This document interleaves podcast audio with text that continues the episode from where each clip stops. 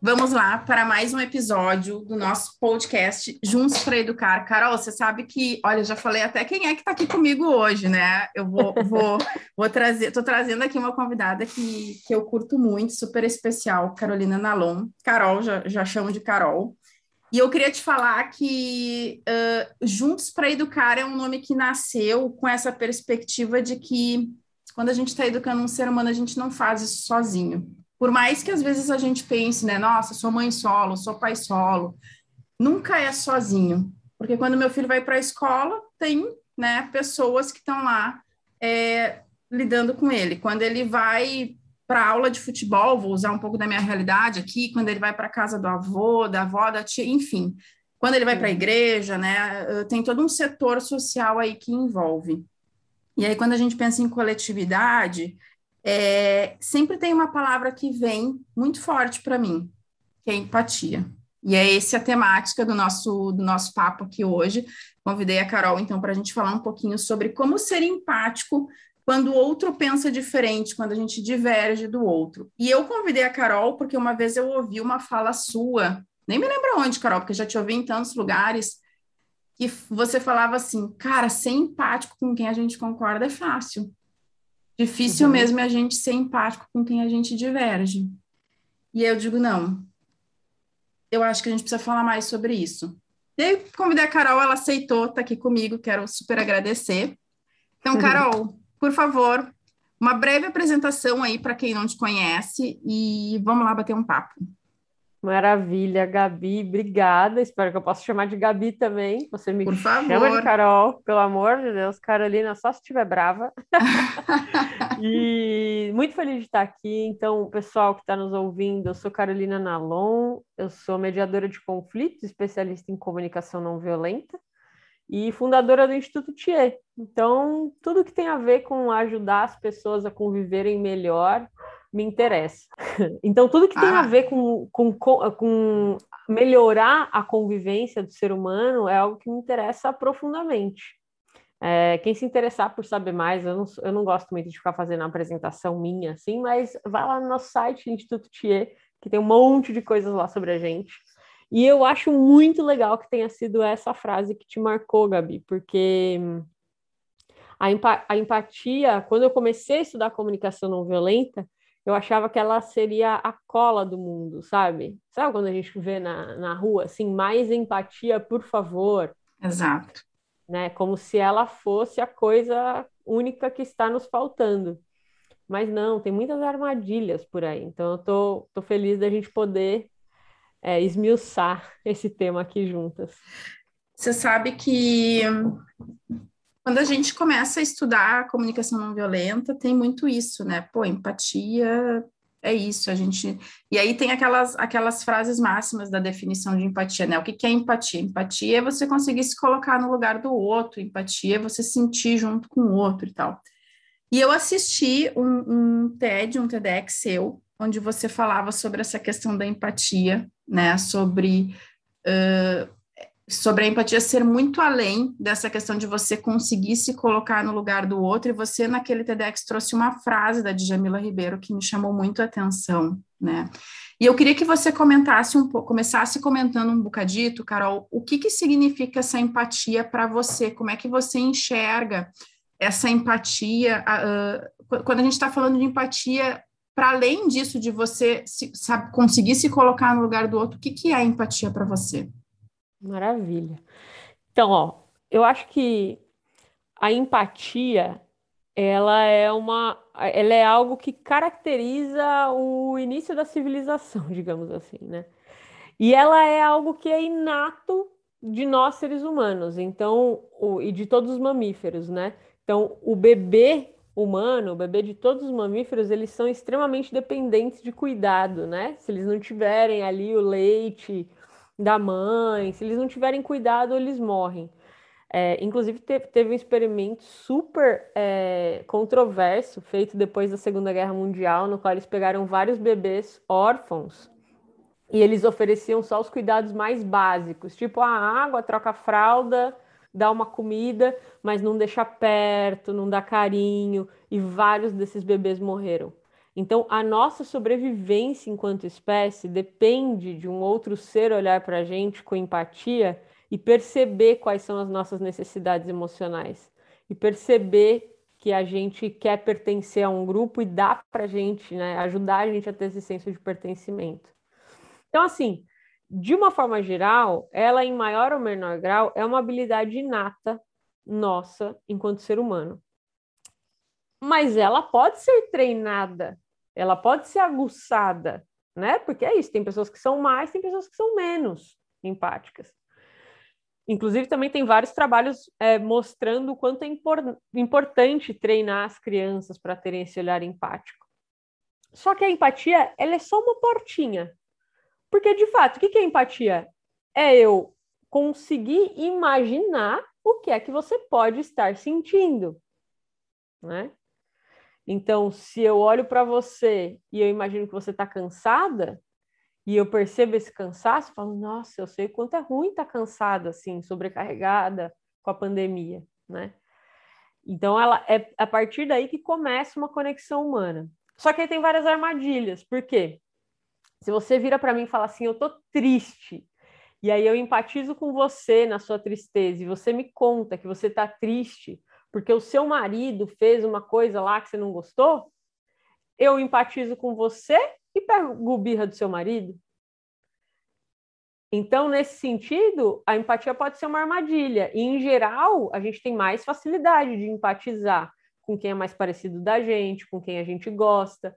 E aí, se a gente se deixa levar e não pensa na importância de tentar se colocar no lugar do outro que é diferente da gente, a gente vai estar usando a empatia para separar a gente cada vez mais, né? Tem, inclusive, uma maneira de usar a empatia para manipular, né? Então, o Trump, por exemplo, quando ele era candidato na, na eleição que ele ganhou, é, teve, ele teve um discurso muito famoso, né? Que, que ele começou, ele contava a história de uma menina. Ele falava: ah, essa menina nasceu em tal cidade, com os pais tal, ela estudava, ela fazia tal esporte, ela era isso, ela era querida por todo mundo. E você escutando aquela história, ah, que menina bacana, legal, uma típica americana, cidadã, com futuro promissor, né? Aí do nada ele falava assim: é, mas ela foi assassinada por um imigrante. Então, olha só, né? Ele, ele pega, ele sabe que a gente vai ter empatia e ele usa isso para jogar né, para a gente ter raiva, para a gente odiar. E essa, essa estratégia uh, eu escutei, inclusive, uma vez numa, numa história sobre o Hitler, né, contando hum. a vida dele, trazendo todos os aspectos da vida dele sem nomear, que era ele, né? E aí você ficava assim, você já estava lá, nossa, essa, essa criança teve uma vida difícil, essa pessoa, né? Olha como é que é isso e tal, você já estava super conectado na história da pessoa. E quando chega na ideia de que aquele é o Hitler, você começa a pensar assim, cara, pô, mas então ele teve justificativa para fazer o que fez. Porque veja, né, que é um é... pouco isso, né, uma história, um, um, traço de manipulação, de você contar, a, a, trazer toda a trajetória e ali sem, né, sem, sem abrir toda a história, digamos assim, e aí, quando chega lá, a pessoa já tá. Que é um pouco o que o cinema faz, né, Carol? Que é um pouco assim o que muitas é. vezes a, a arte cinematográfica, cinematográfica. Eita! Cinematográfica em Bananô faz.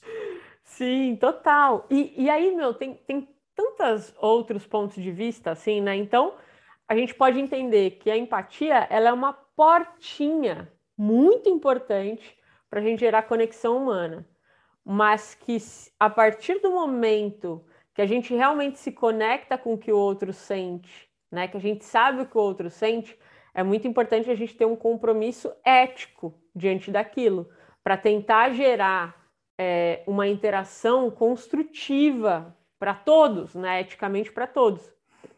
E isso eu estou falando quando a pessoa tem empatia e quer mesmo usar para algo ruim, né? Ou está distraído e acaba, por empatia por você, ficando chateada com seu marido. Mas tem o caso também, que daí eu acho que vem a diferença entre sentir empatia, que é algo que todo mundo sente, e saber demonstrar empatia, né? Que é outra coisa que poucas pessoas sabem como fazer. Então, em muitos casos, a pessoa sente empatia, né? Então, é, você me fala algo, é, nossa, eu tô tão cansada, tal. Aí eu falo assim, ah, Gabi, vai viajar, meu, porque realmente ficar dentro de casa ninguém aguenta mais. Então eu já dou um conselho logo de cara, né? Ou você tá cansada e eu que tô aqui cuidando da minha sogra junto com a minha tia, né? Eu tô muito mais cansada. Então, às vezes a gente sente empatia pela pessoa, só que na hora de falar algo para ela, a gente aconselha, compete pelo sofrimento, encerra o assunto. É os abomináveis, né? Eu sempre me lembro é... dos abomináveis. São os famosos abomináveis, os, os obstáculos para a empatia, né? Então, eu acho que é assim, ó. A gente tem que estar ciente dos, dos benefícios da empatia, a gente quer continuar tendo empatia, a gente tem que estar ciente dos riscos de agir puramente pela empatia e a nossa vida pode se beneficiar muito se a gente se dedicar a aprender a como demonstrar empatia, que nada mais é do que perceber quais são os sentimentos e necessidades por trás da fala dessa pessoa e trazer essas necessidades para a conversa, né? Então, quando alguém vira para você e fala assim, você é um egoísta, a vontade que dá é virar e falar, ah, egoísta é você, não sei o que lá, não sei o que lá, né? E ficar discutindo comportamento. Então, na comunicação não violenta, a gente fala, por trás de todo comportamento existe uma necessidade. Então, se você está me dizendo que eu sou egoísta, esse é um comportamento seu, isso é algo que você está me dizendo, eu penso, a pessoa que fala que outra pessoa é egoísta é porque está achando que eu só faço coisas por mim. Então, ela está sentindo falta de que pessoas façam coisas por ela se eu quiser, eu posso checar isso. Se eu estiver disposta a gerar uma conexão verdadeira com essa pessoa, em vez de eu me ofender tão rapidamente com aquilo, eu posso checar se eu estou entendendo o que ela está falando. Falar, eu estou vendo que você está nervosa. Você está falando isso porque você queria ajuda agora para fazer o jantar? Você está precisando de apoio? E checa, né? É uma garantia de que a conversa vai caminhar bem? Não, mas eu acho que dá para perceber a diferença entre virar e dizer, ah, você é um egoísta, ou checar se ela está precisando de apoio. Né? Então, de alguma maneira, e eu sei que eu estou falando aqui de uma maneira simples, mas é algo que exige é, aprender, praticar, né? Então, eu ia falar passando... isso. É, eu ia falar isso, porque quando, quando a gente, eu, eu brinco, né? Quando a gente vai para a vida real, a gente está batendo esse papo aqui. Aí você é. pensa assim, né? Fui lá, fiz um curso de CNV e tal. Porra, aprendi tudo, cara. Entendi que eu. eu quando eu comecei a atender mães, Carol, hum, eu trazia muito isso assim, pô, antes de você falar sobre o comportamento da criança, você tem que olhar para o que ela tá te trazendo, para o que ela tá sentindo e falar sobre isso com ela, né? Pô, então tô vendo que você tá chateado, tô vendo só que uhum. quando a gente vai para a prática, o que acontece era mais ou menos assim: tô vendo que você está chateado. Zero conexão, porque a pessoa fala, mas ela não sente. Porque uhum. o que eu tô sentindo é raiva também naquele momento daquele comportamento que o meu filho está me tá estressando, aquilo está ativando raiva em mim. Então, isso que você fala, né, aparece fácil, e é verdade, é desafiador quando a gente vai para a prática, porque passa, para mim, passa por um processo de autoconsciência, de entender como que eu me sinto sobre aquilo que o outro faz. Perfeito, Gabi. Diante de mim. E aí, é, é, é, às vezes eu escuto assim, porra, Gabriela, mas como é que você faz isso numa fração de segundos? E eu acho que para mim, Carol, aí é que está os aqui está o segredo, não é uma fração de segundos, porque tem vezes que eu olho para outra pessoa e digo assim, cara, não consigo dar conta disso agora. Uhum, uhum. E me afasto, sabe? A, a, gente está vivendo num mundo do imediatismo que parece que o tempo todo eu tenho que dar respostas papum, papum.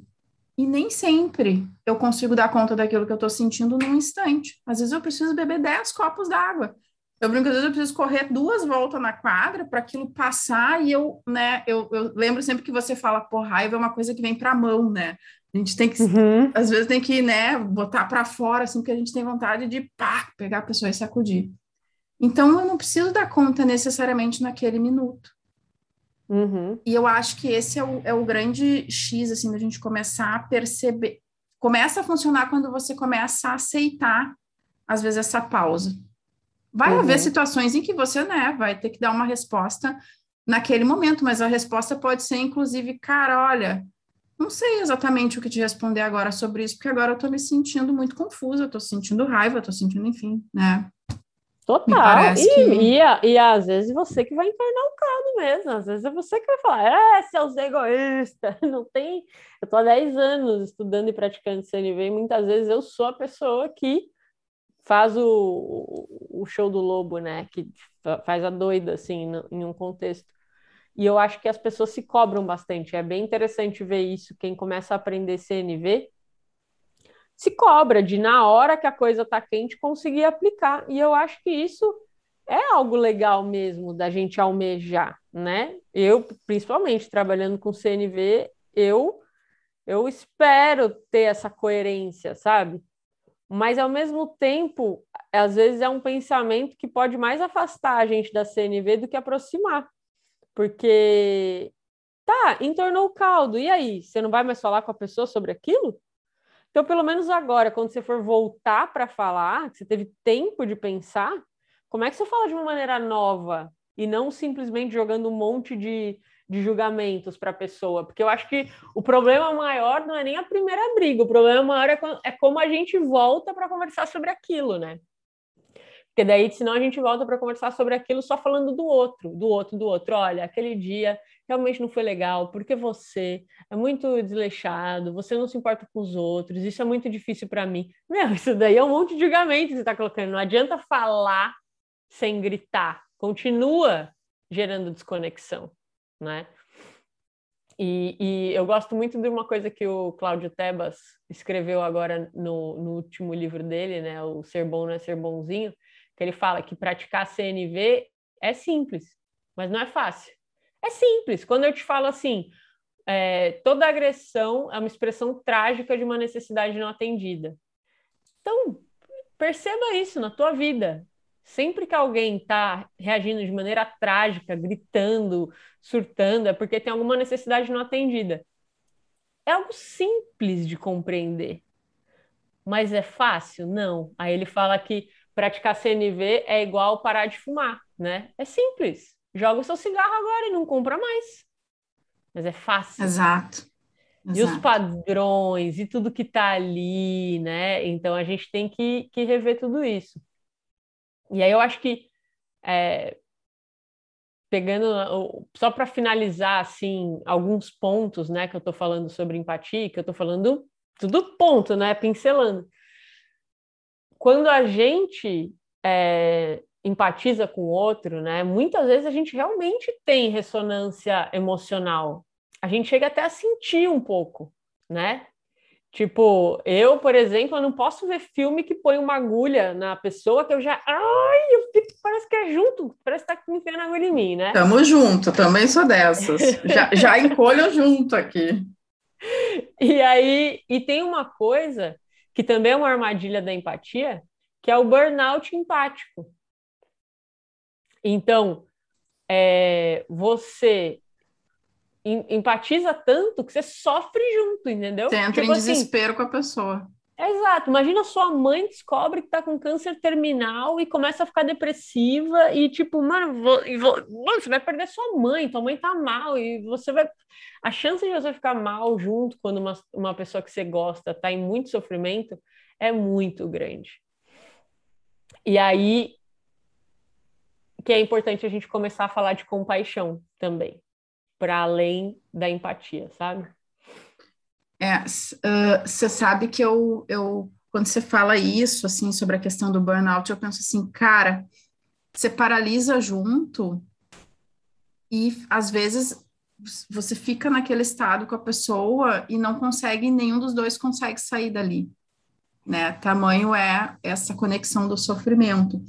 E eu queria que você falasse um pouquinho sobre compaixão, né? Sobre essa questão, porque às vezes eu percebo essa confusão. Não sei você, Carol, um pouco sobre o que é empatia, o que é compaixão. Eu vejo que as pessoas às vezes confundem um bocadito isso, assim. Então, qual é essencialmente a diferença, assim? Uh, bom, empatia é eu, eu percebo o sentir da pessoa, eu, né? Eu olho para ela e eu enxergo ela. Para mim tem a ver com isso, assim. Eu enxergo aquela pessoa. Uhum. E a compaixão? Perfeito. Então, vou até contar um experimento que um, um monge chamado Mathieu Ricard fez junto com uma neurocientista chamada Tânia Singer. É, esse monge ele entrava lá naquele, naqueles aparelhos que medem a frequência cerebral, não sei o quê, e, e ele era. É, as pessoas mostravam para ele imagens de pessoas sofrendo, pessoas tristes, né, desastre e tal. No primeiro momento, o, ele tinha que demonstrar empatia por essas pessoas. Então, qual era o pensamento dele? O que será que essas pessoas estão sentindo? Como é que será que elas estão se sentindo?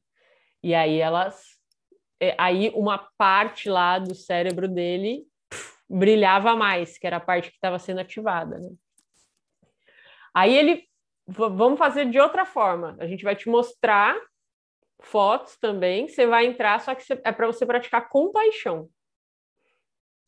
E aí, na hora que ele entrava, ele via as fotos, tipo, tinha uma, uma areazinha da empatia, porque você percebe que tem sofrimento ali, só que na cabeça dele, o que ele pensava é que vocês se livrem do sofrimento, que vocês se livrem das causas do sofrimento e que eu possa fazer algo para ajudar vocês a se livrarem do sofrimento. Então, na cabeça dele, é, essa era a prática quando ele estava pensando em compaixão.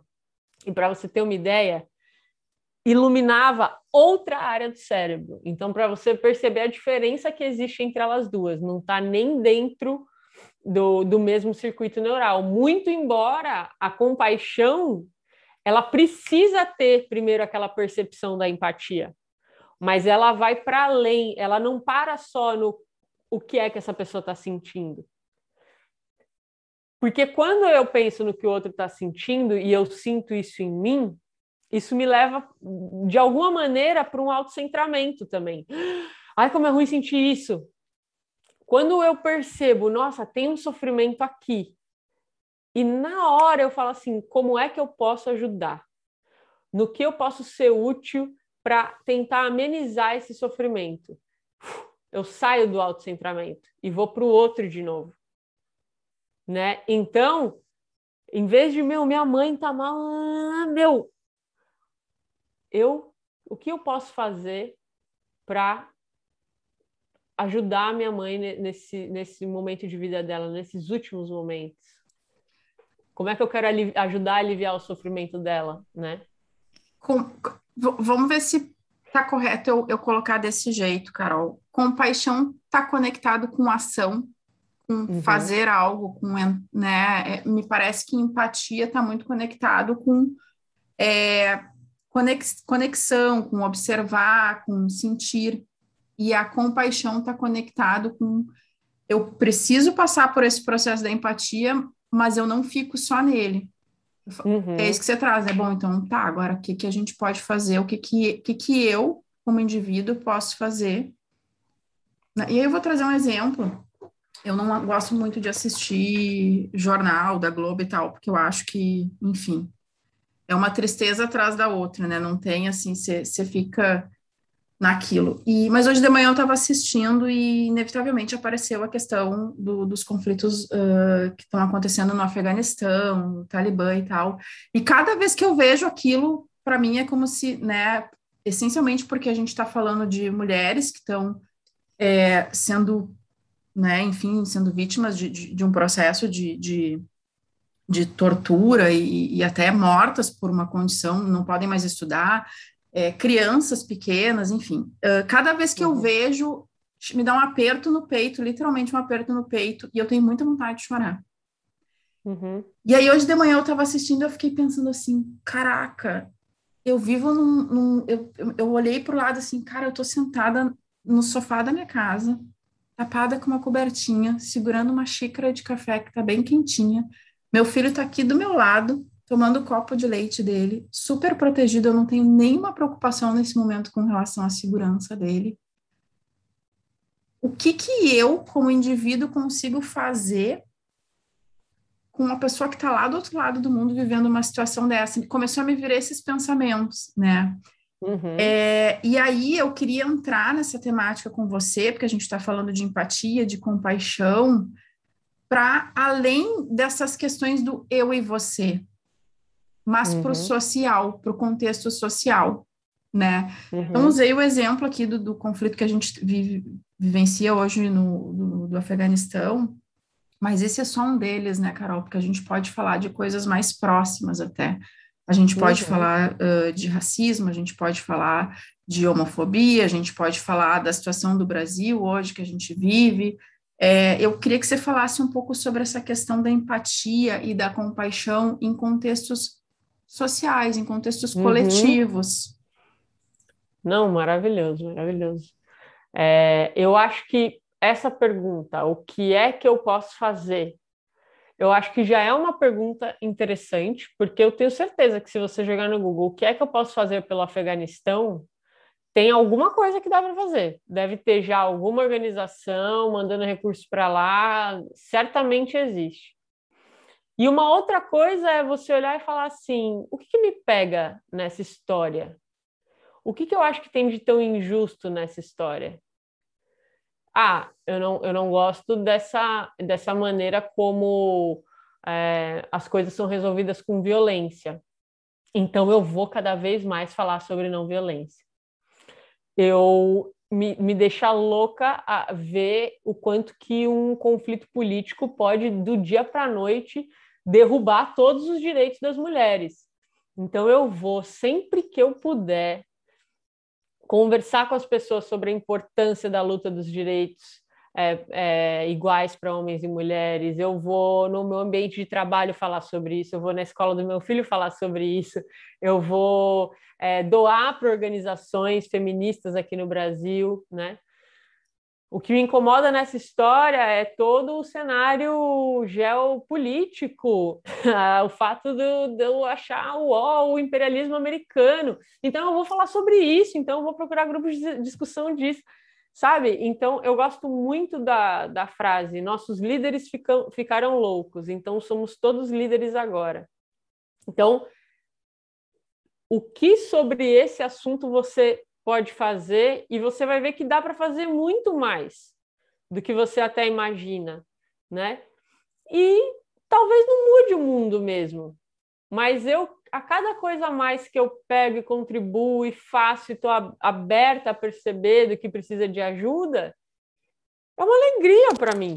Tipo, eu olho e falo, putz, eu, eu fiz alguma coisa, sabe? Tipo, essa semana eu ajudei uma mulher a comprar leite de magnésia. Quando eu fui vacinar, eu levei comida.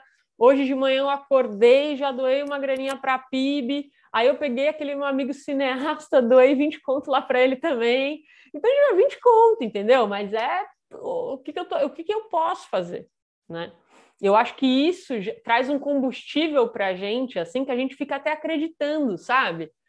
Porque é isso, eu participo lá agora do grupo do Alex Silva, do Comunidades Compassivas na Rocinha. Pô, uma mulher que está lá com uma doença em estágio terminal, estava é, dormindo num, num pallet, né, num, num, pano, assim. Precisava de um colchão. Juro por Deus, em 20 minutos eu falei, galera, achei um colchão por 700 reais. Quem entra no racha? Precisamos de 25 pessoas para dar, acho que era 30 reais para cada um. Mandamos o colchão para a mulher é pouco em termos estrutural, resolveu o problema da Rocinha? Não, mas resolveu o problema daquela mulher. Então, eu acho que a gente subestima o que a gente pode fazer, sabe? E não estou falando só em dinheiro, de várias outras coisas.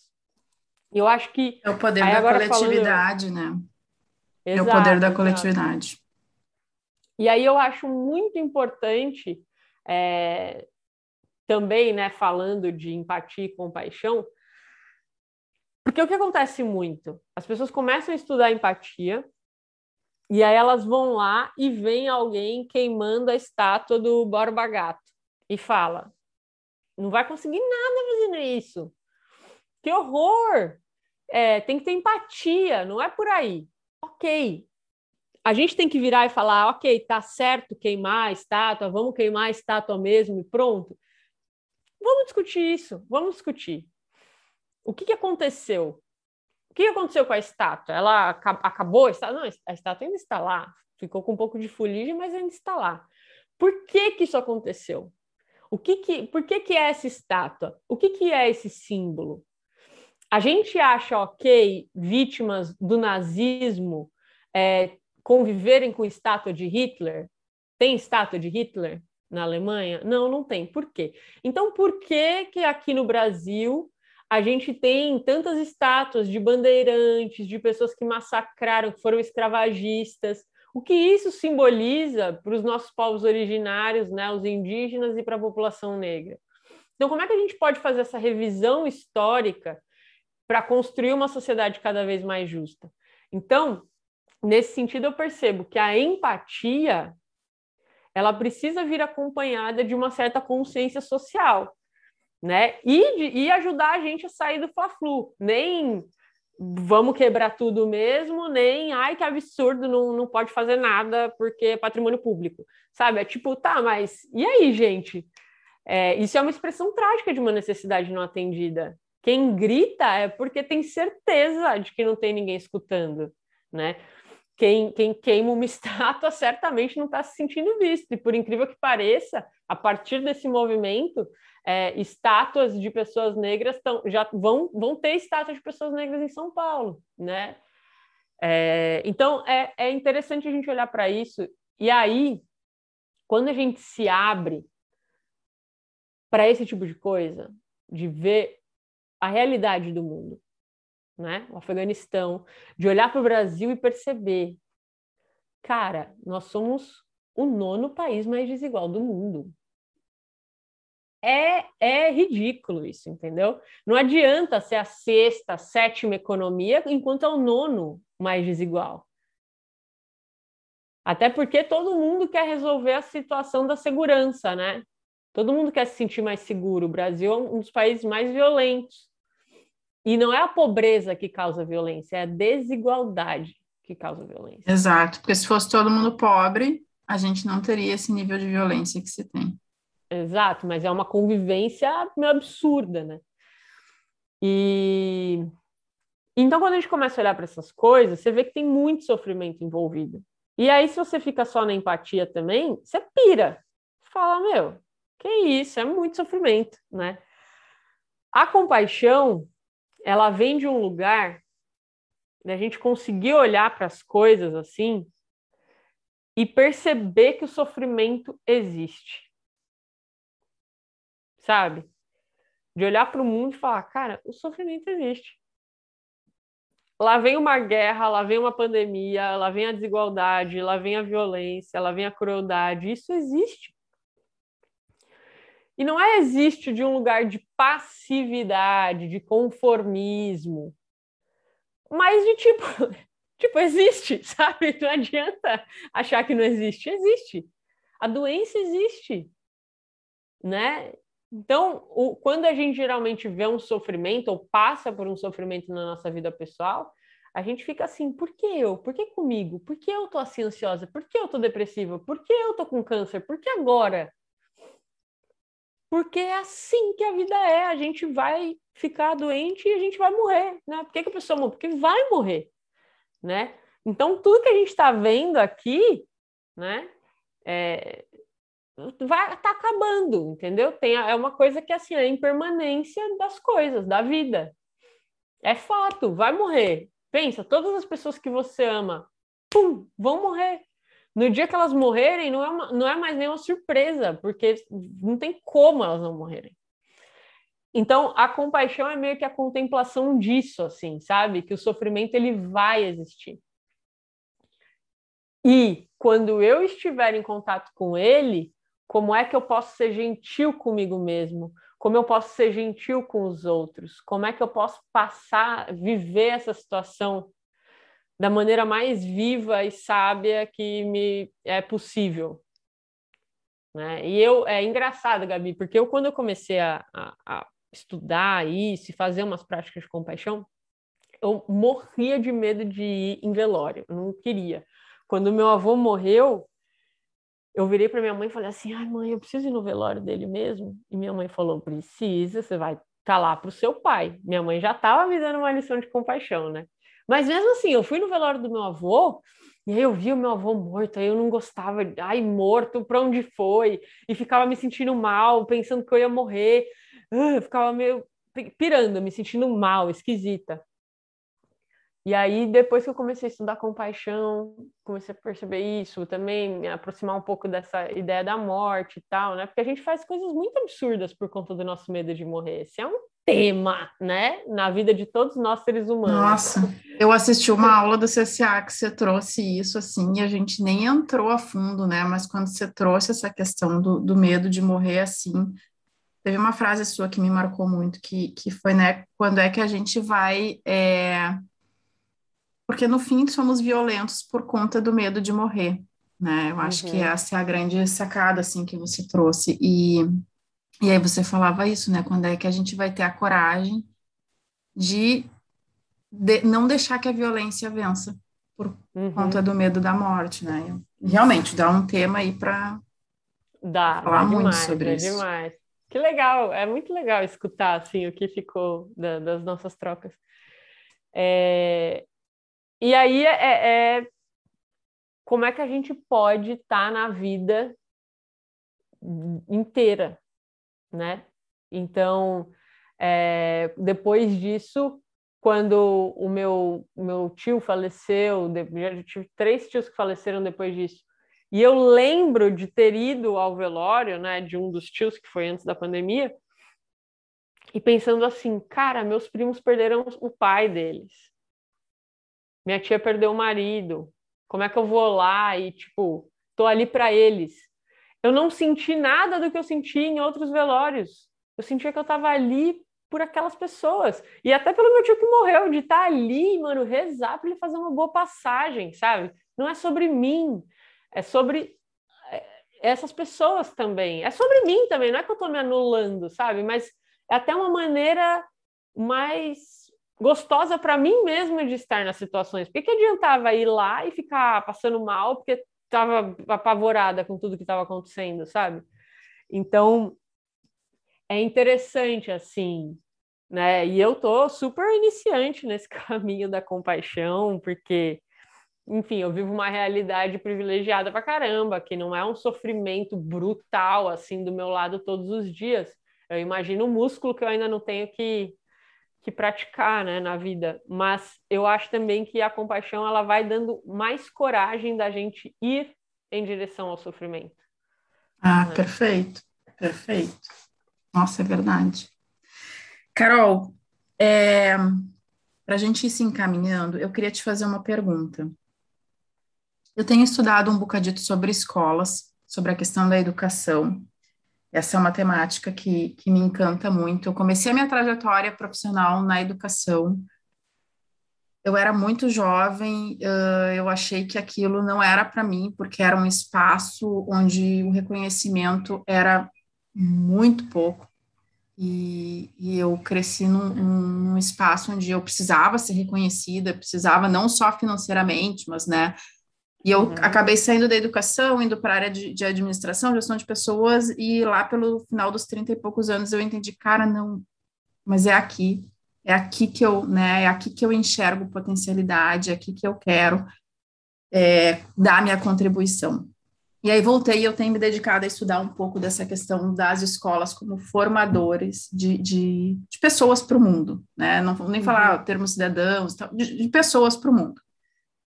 E tem uma coisa que me chama atenção quando a gente fala sobre escolas, que é a questão da competitividade, né? Do quanto a gente, do quanto as escolas elas trazem isso para dentro do, do, do cenário de, de, formar pessoas que estão sempre buscando ser a, a, pessoa que se destaca, de ser a importante. E aí, lendo o livro, por exemplo, do, do o Palhaço Psicanalista, do, do Cláudio, do Christian, e depois o, o livro do, do Cláudio, Ser Bom Não é Ser Bonzinho, tem uma coisa que me chama muita atenção quando ele fala sobre essa questão das escolas, né?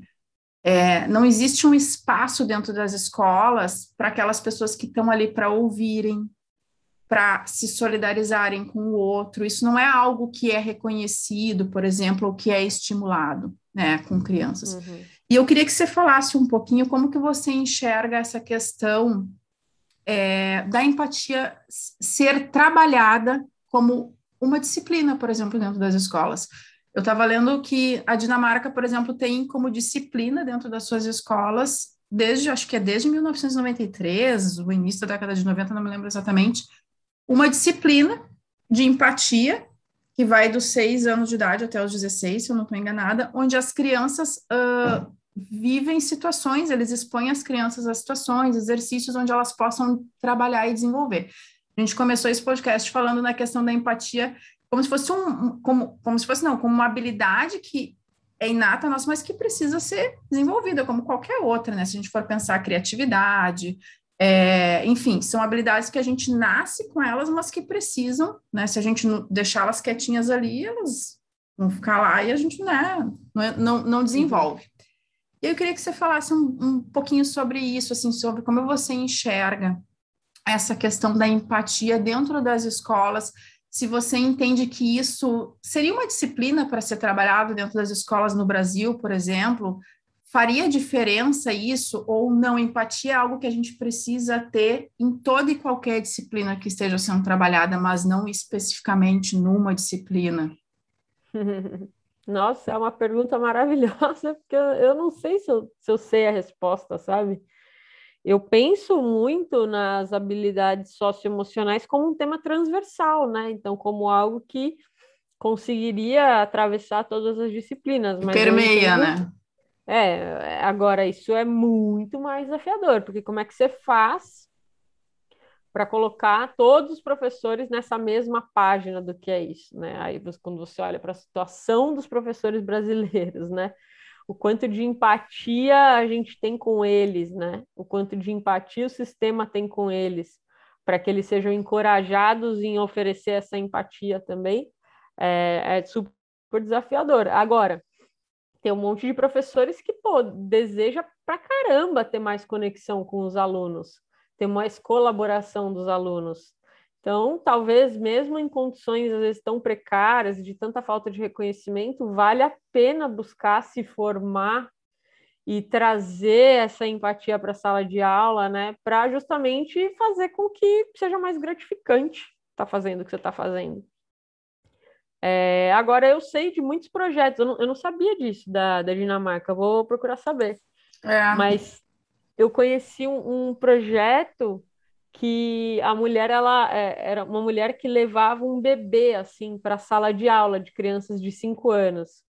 E aí era aí a mãe do bebê ia junto, tal. E aí, gente, o que vocês acham que ele está sentindo? O que vocês acham que ele quer? Tal, tal, tal que era para aflorar e é, um, e é um projeto que ficou super bem, bem sucedido, assim, com os resultados muito legais, sabe? Das crianças começarem a se tratar melhor na sala de aula, porque começaram a ver mais o que o outro estava sentindo também. Então, eu acho que é válido também, de repente, se for uma disciplina só, sabe? É, e a gente tem, né, agora está aprovado lá dentro da base curricular nacional, que é, inclusive é muito boa, a, a, do Brasil. O problema é que ela não é cumprida de fato nas. nas ela não chega, né? Ela não é. chega nas escolas. É. Ela não é executada, né? É. Ela tá lá, a diretriz está lá. É... Tem, né, o ensino de habilidades socioemocionais agora. Então é algo que, tipo, as editoras, a galera que faz livros didáticos estão super correndo atrás. É, mas eu acho que é isso, né? A gente vai ensinar empatia igual a gente ensina matemática, igual a gente ensina. Como é que foi para você aprender matemática, né? E não é uma coisa que você faz prova, tá ligado? tipo, não tem menor. Entendeu? Então tinha que é ter. É doido, uma... né? É doido de é... pensar. Você sabe que é... eu, eu, eu penso o seguinte, né? Eu vejo muito. Um eu tenho um filho que tem sete anos de idade, né? E aí, quando a gente sai desse campo do eu tô aqui para te ensinar e você tá aqui para aprender, quando a gente não iguala, mas quando a gente se abre para a possibilidade de aprender algo, para ensinar, mas também para aprender algo com o outro, né? Eu acho que a gente abre o caminho da escuta, que é um, um pouco do que o, o, você, enfim, o Cláudio falam tanto sobre essa questão da escuta. É, a gente começa a ver que a criança tem essa habilidade de nos, nos trazer questões que talvez estivessem inatas em nós uh, ou adormecidas por conta das nossas vivências e ela nos traz isso, né? Então, por exemplo, Rafael o tempo todo ele me traz isso. Caraca, mamãe, isso não foi respeitoso. E aí me faz pensar. Ao invés, hoje, ao invés de me gerar raiva, me faz pensar.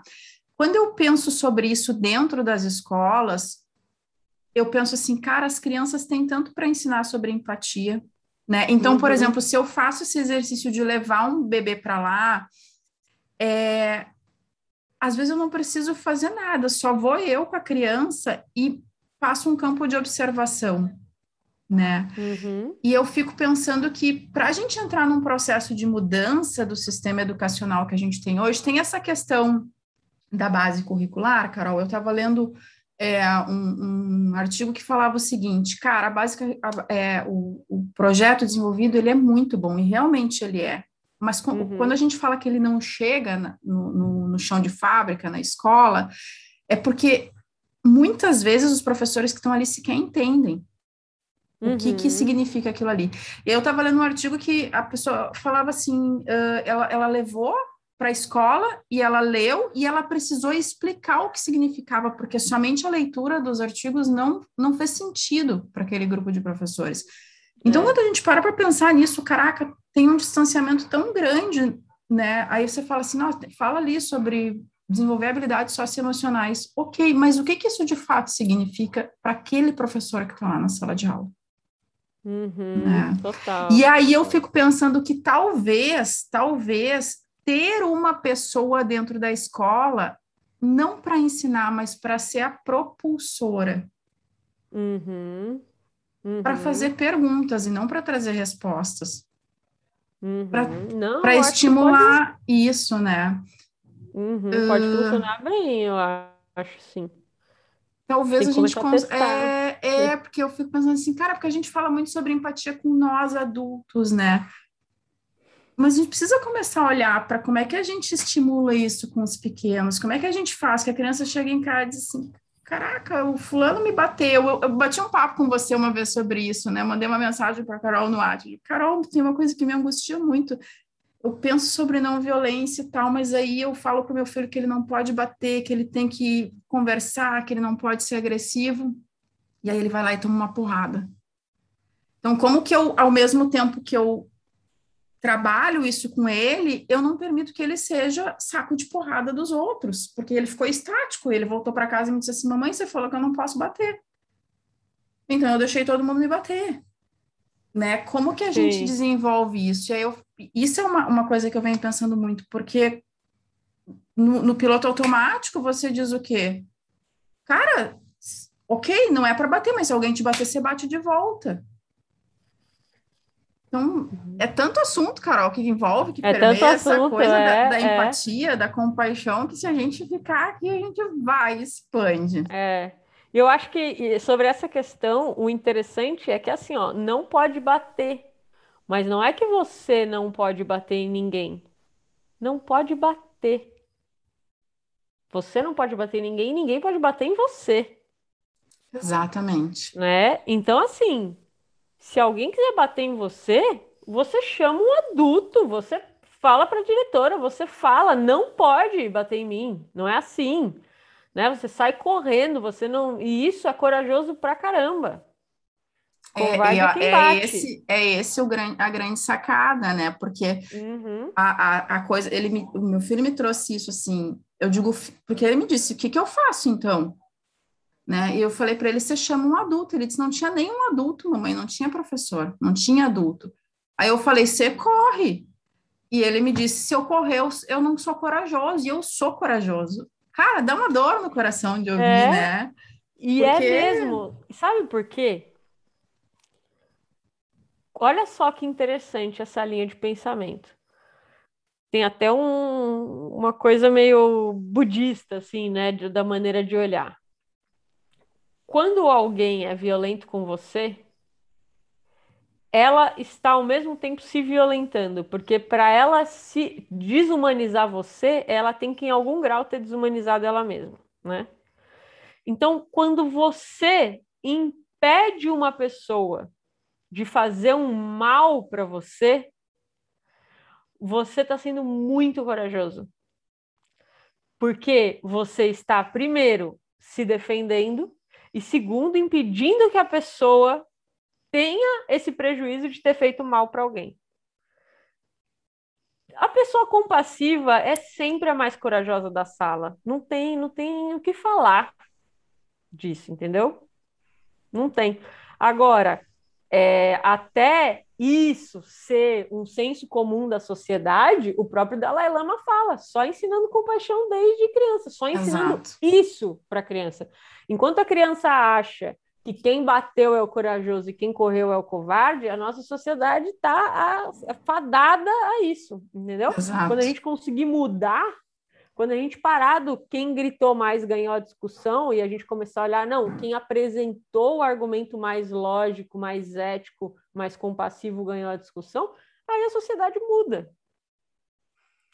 Mas a gente tem que cultivar é. isso nas nossas relações, né?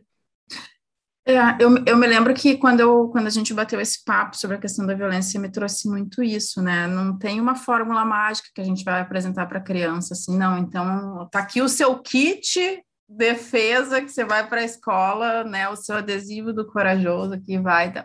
Mas é através dessa questão do diálogo, né? Da, da pergunta, do, do trazer assim que, que você sentiu, né? E, e refletindo, eu acho que é um processo, e, e me parece que o que assusta muito mães e pais é esse medo que a gente tem de o filho não dar certo.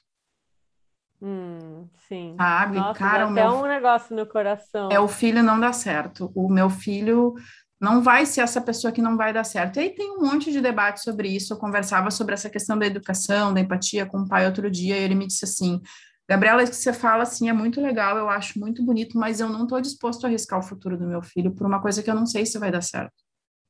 Porque uhum. isso que eu. Adaptar ele para ele ser competitivo, para ele querer ser o melhor, para ele conseguir ser o melhor, porque senão Agora, você me diz um mundo onde 25% das, das pessoas são depressivas e ansiosas, deu certo?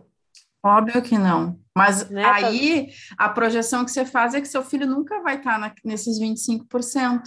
Né? Uhum. Então você fica naquilo assim de estar tá sempre e, e é e esses dias eu assisti um filme que fala muito sobre essa questão né, o Guia da Família Perfeita, que fala sobre essas expectativas nossas de adultos que a gente vai jogando para os adolescentes, para as crianças e adolescentes, para eles darem conta de uma expectativa que é nossa, mas que muitas vezes não é deles. Né? Uhum. E a empatia, para mim, permeia por tudo isso, né? Para você conseguir olhar para um adolescente quando ele te diz assim, cara, não quero fazer isso, e você entende que ele precisa fazer, é parar e pensar assim, tá, mas vamos pensar aqui o, o que está por trás desse não que ele está me trazendo de forma tão enfática né? Por que, que tem esse não aqui? Isso não quer dizer que eu vou permitir que não, então não quero estudar, então tá, não quer estudar, vou olhar por quais são as razões para não querer estudar, mas é procurar alternativas, é procurar saídas diferentes daquelas que a gente está tão uh, uhum. que a gente conhece como, como sendo as certas, né? E ele me disse assim: não, eu sei que não é a melhor, eu sei que tem um monte de problema, mas aí é que está a questão, Carol, é eu sei aonde vai dar, como se decidir o futuro do outro fosse líquido e certo, entende? Ele uhum. sabe onde vai dar com ele. É. Mas eu não sei onde vai dar com você, com o fulano, com o Beltrano, porque somos pessoas e, e, e vamos ter interações diferentes. Então, muito doido isso, assim. Essa, essa noção que pai e mãe às vezes têm de que eles têm controle sobre a vida do outro, que eles podem controlar. Enfim. É, é total. E não, e não existe, né? É uma ilusão. Muito. É uma ilusão. A gente fica sem tempo, né, para discutir as coisas, parece. Muito. É. Aí, né, entramos lá no tempo de Cronos, tempo de Kairos, que também eu acho Nossa, Exato. são fantásticos. E eu acho que o mais importante é que olhar por trás de todos esses pais, todas essas mães, tem o quê? Tem o quê? A vontade de fazer o que é melhor para os filhos. né? Exatamente. Tem o amor, tem o carinho, tem a, a segurança que quer prover, né? Então, acho Exato. que a gente sempre tem que lembrar disso, assim, é o touch point da conversa toda, né? É, e, a- e partir disso, né? Partir de qual é a É. necessidade que eles têm para procurar esse caminho. Bom, então vamos falar sobre as necessidades e não sobre as É. estratégias. Vamos falar sobre o que vocês precisam para depois entrar nas estratégias. Eu acho que essa é a grande. eh, eh, eh, o deslize que às vezes a gente vai, porque a gente fica debatendo estratégia, estratégia, estratégia, e não fala né, cara, é, não, é, para fechar, assim, Carol, para fechar, eu estava conversando com um pai outro dia e a gente estava falando do trânsito, uma coisa nada a ver, que o trânsito de Porto Alegre tá terrível e tal. E daí eu disse assim para ele, pois você imagina, e aí me lembro do livro do Cláudio também, porque ele fala, ele começa o livro contando o episódio dele do, do trânsito com um taxista, né? Uhum. Super recomendo o livro dele, nossa, li numa sentada assim, porque me encantou muito.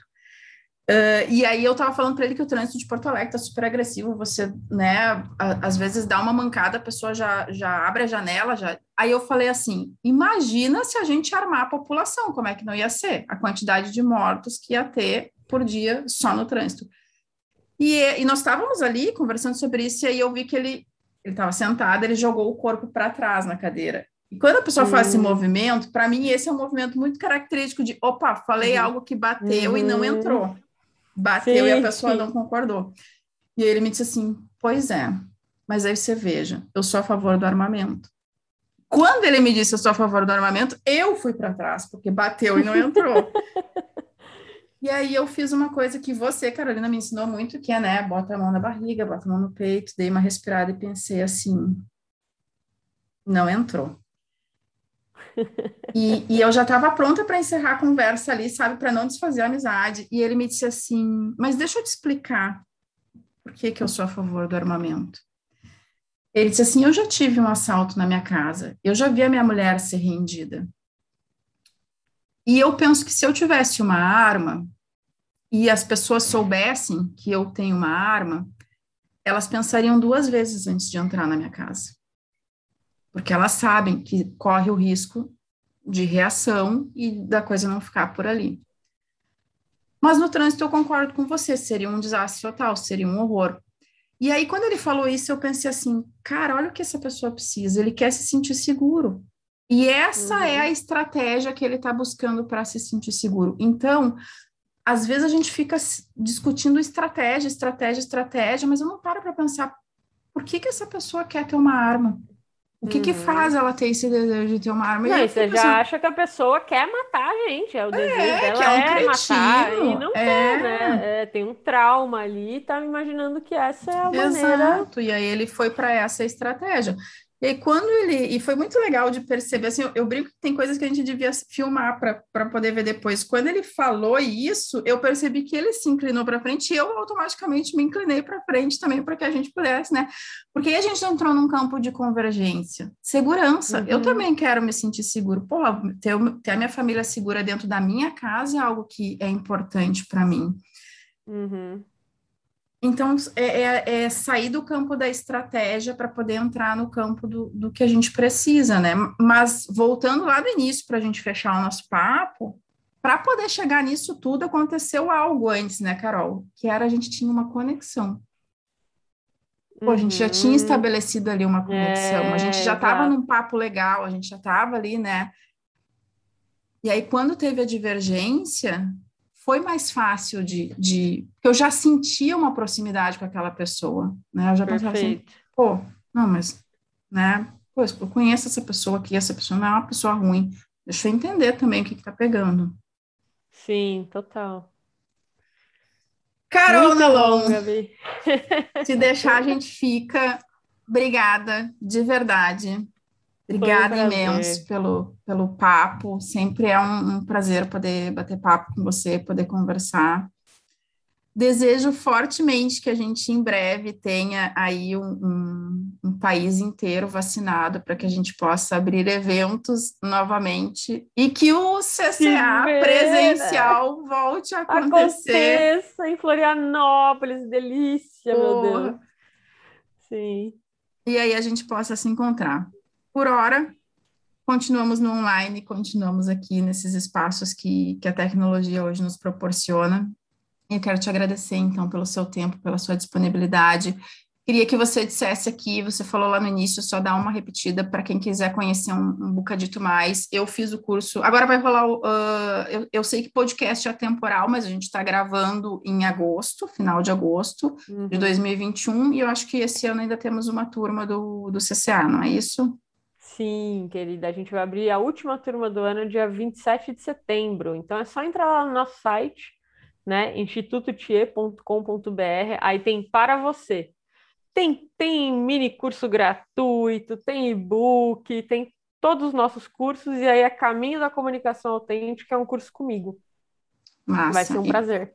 E só, só os cursos gratuitos, os mini cursos já são, enfim, foi por lá que eu te conheci, já são muito legais. Agora, o caminho da comunicação autêntica, acho que vale muito a pena, porque é realmente um caminho, né? Uhum. E não é um uhum. caminho que termina, né? Eu digo que é só o começo ali. A gente começa a caminhar e aí depois vai, vai, vai se encontrando e vai praticando pela vida. E tem uma coisa, Carol, que eu acho sensacional. Você falou isso, no, acho que foi num, num, num TED, enfim, né? Que a gente começar a ampliar os nossos repertórios quando a gente começa a falar desse, desse espaço de compaixão, de empatia, né? Quando a gente falou aqui como é que ser empático quando a gente diverge, cara, é, é a gente começar a olhar para qual é o nosso papel, qual é o papel que eu ocupo hoje no mundo, e aí começar a pensar onde que eu tô e começar a olhar para o papel do outro, né? Então, deixa eu olhar o que, que, que pessoas negras estão escrevendo, deixa eu olhar o que, que mulheres afegãs estão escrevendo para conseguir entender a partir do, do, do ponto de vista daquelas pessoas também. Então, ampliar repertório, e eu acho que o, o, caminho da comunicação autêntica me trouxe muito isso, assim, essa coisa da ampliação de repertório, que eu acho que é muito importante. Uhum. Furar Obrigada. as bolhas. Exato, Obrigada, furar Gabi. as bolhas. Obrigada. Beijo grande, nos despedimos por aqui e até mais. Beijo.